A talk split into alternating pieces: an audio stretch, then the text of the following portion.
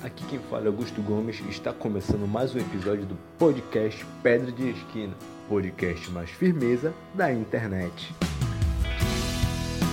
E no episódio de hoje nós vamos estrear um quadro que vai ficar fixo no nosso podcast, que é o Vestígios. O Vestígios vai ser um quadro onde a gente vai conhecer histórias que marcaram a vida de alguém e deixaram vestígios. Então vai ser um quadro onde as pessoas vão ter abertura para testemunhar. Então desde já fica o convite, se você quiser testemunhar sobre alguma coisa que acha válido as outras pessoas saberem, que você gostaria de compartilhar com outras pessoas, esse espaço também está aberto para você.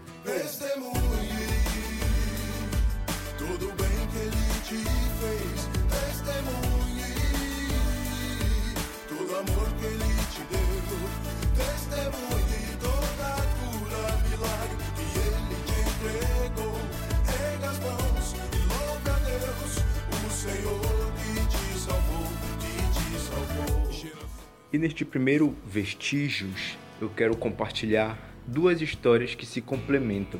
Eu vivi em 2018 duas experiências missionárias e nas duas eu pude contemplar o cuidado de Deus para com a minha vida.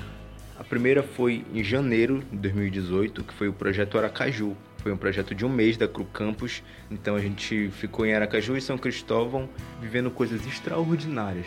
Mas para chegar lá foi um desafio, porque eu precisava em média de R$ 3.500, contando com passagem, hospedagem, para todo o mantimento de um mês de projeto. E eu não tinha esse valor.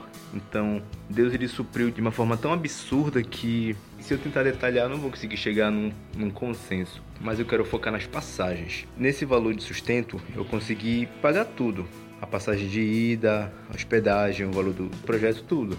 Só que faltou a passagem de volta. Mesmo assim, eu fui. Eu saí daqui de Belém, eu nunca tinha saído do Pará e eu fui para o Nordeste sem passagem de volta. E o primeiro relato que eu quero contar é como que eu consegui o valor da passagem de ida. Eu não consegui o dinheiro para comprar à vista, eu não tinha cartão, então eu consegui o cartão na semana da viagem. Eu viajaria num sábado e eu fui comprar a passagem na quinta. As minhas amigas que me emprestaram o cartão da mãe dela, elas foram comprando e eu acompanhava à distância pelo WhatsApp a gente passou a quinta-feira o dia todo tentando e nunca dava certo. Sempre faltava algum detalhe, ou sempre acontecia alguma coisa que a compra não fechava. Acabou que já estava encerrando a quinta-feira e a gente não conseguiu comprar. Peguei e falei para uma delas que estava tentando comprar comigo e disse: "Bora tentar amanhã". E aí na sexta de manhã cedo, e ela foi tentar finalizar a compra. Na quinta-feira, a passagem estava no valor de R$ 1.700, a mais barata que tinha, só de ida. E o nosso medo era aumentar o valor, porque ia ficar mais próximo ainda, a gente compraria na véspera. Hein?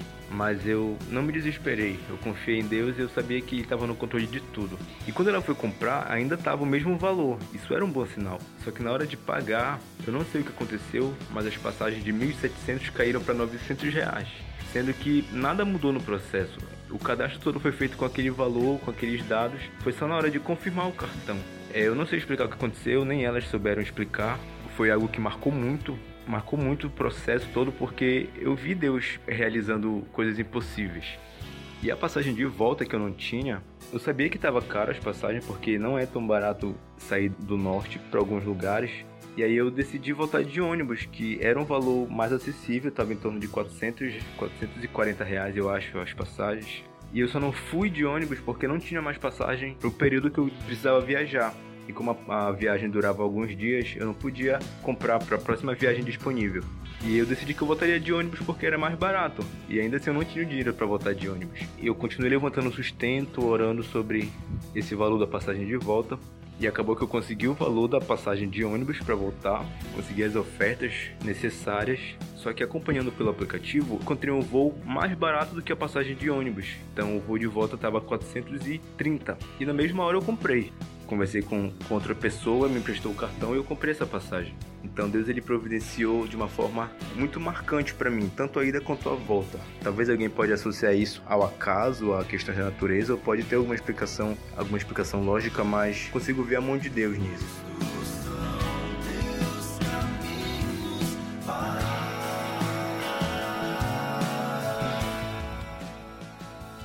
E outro caso foi o Agora 2018, que foi um evento que aconteceu no Rio de Janeiro. Era desafiador da mesma forma, porque eu precisaria de um valor em torno de, de 1.500 reais. Graças a Deus eu consegui 500 reais de oferta e economizando, fazendo alguns serviços, eu consegui comprar as passagens numa promoção muito barata. Eu consegui pagar a minha parte do apartamento que a gente tinha alugado para ficar junto com o pessoal aqui do Pará. Só que faltava ainda pagar o, evento, que era mil reais. Eu não tinha esse valor. E já estava se aproximando o segundo prazo limite. E o que acontece? Eu recebi um convite de uma pessoa pessoa que trabalhava comigo no estágio que ela precisava de um freelance para trabalhar na divulgação de um edital para um centro que ela trabalhava. E ela pensou em mim. Eu topei pelas condições, era acessível para mim. E eu fui uma reunião no centro e o valor era exatamente o que eu precisava. Era mil reais.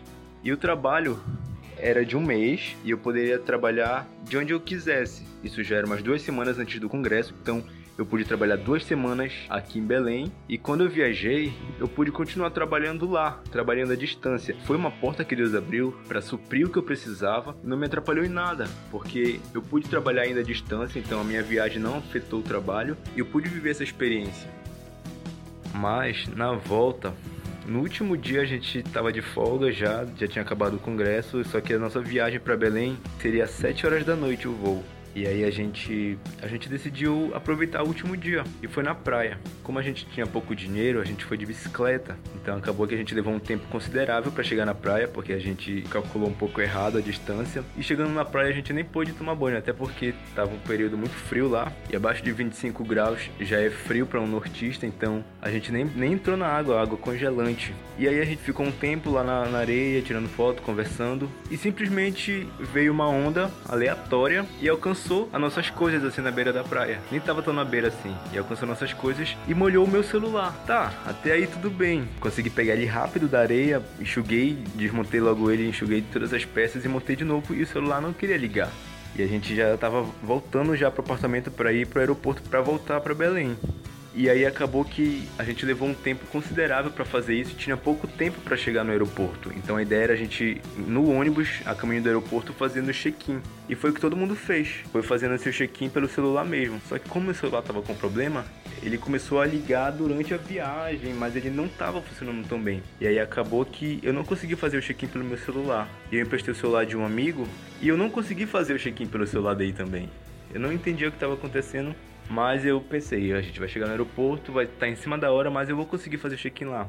Chegando no aeroporto, a gente entrou literalmente correndo no aeroporto. Os meninos já foram embarcando e eu fui rápido fazer o check-in. E aí eu fui no totem de atendimento, não consegui fazer o check-in. Fui no balcão e informaram que já tinha passado o tempo do check-in, que já já estava acabando o tempo do embarque, então não poderia mais fazer o check-in. Para mim aquela situação era bizarra, porque eu não, eu não entendi o que estava acontecendo.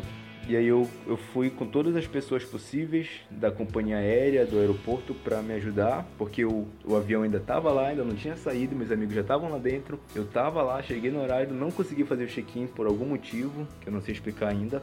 E acabou que a posição era que eles não podiam fazer nada, porque o horário já tinha esgotado para check-in, para embarque, tudo, apesar de o voo ter atrasado alguns minutos. E aí o voo saiu, meus amigos voltaram pro Pará e eu fiquei lá, sem dinheiro, sem ter para onde ir. E como eu comprei as passagens promocionais, eu não tinha direito a nada. Não tinha direito a reembolso, eu não tinha direito a remarcar o voo, porque as passagens saíram mais ou menos 175 cada trecho. Foi uma promoção muito barata. A única alternativa era comprar uma nova passagem. E a passagem na hora lá, a mais barata estava dois mil reais. E eu não tinha esse valor e não tinha cartão. Como eu conversei com as pessoas que poderiam resolver aquilo no aeroporto e não consegui, não consegui resolver por causas imediatas, eu simplesmente fui pro banheiro e orei. Coloquei diante de Deus. Confesso que eu não fiquei nervoso, apesar de estar numa situação aversiva. Eu não me desesperei porque eu, eu entendia que Deus queria fazer alguma coisa nessa situação. Eu fui orar, como a gente teve todo esse processo de viagem até chegar no aeroporto, voltar da praia, ir no apartamento, pegar as mochilas e tudo. Eu tava com fome, então eu peguei, fui lanchar, acalmando as pessoas, porque meus amigos que conseguiram embarcar ficaram preocupados. Então eu acalmei eles e estava confiando que Deus iria fazer alguma coisa. Terminei de comer, fui tentar de novo resolver as coisas. Fui na companhia, fui até na ANAC resolver e nada. Tipo, a única solução de fato era comprar uma outra passagem porque eram as cláusulas do, do voo promocional, que não teria direito nesse caso. Só que eu não tinha essa condição de comprar esse voo. A única solução que eu tinha era conversar com o gerente da companhia que estava lá naquele momento. Então eu vi ele atendendo um caso de um rapaz que estava na mesma situação de um voo anterior e ele não pôde fazer nada. Inclusive o rapaz até tentou agredir ele, teve uma confusão e era um senhor que estava totalmente estressado, uma pessoa muito séria e já estava estressado, estava numa situação de briga e eu pensei como que eu vou conversar com essa pessoa como que eu vou chegar com ele explicar que eu tô errado, mas ainda assim tentar pedir ajuda? Mas eu fui, era a minha última tentativa. E eu cheguei, antes de eu terminar de contar a história para ele, ele falou: "Tá, vem aqui comigo". Me levou no balcão e pediu para atendente tirar uma nova passagem no próximo voo que fosse sair. E eu não entendi por que ele estava fazendo aquilo, foi muito surpreendente. Eu até tentei terminar de contar a história e ele falou: Não, tudo bem, tipo, resolve aí com ela. A atendente até demorou, teve vários problemas, teve que chamar outras pessoas para ajudar a resolver, porque de fato não tinha direito àquele voo. Mesmo ele dando o aval para ela retirar a passagem, não tinha direito. E acabou que, depois de muito trabalho, ela conseguiu tirar a nova passagem. O nosso voo sairia às 7h10, isso já era mais 10 horas da noite. E o próximo voo sairia às 8 da manhã.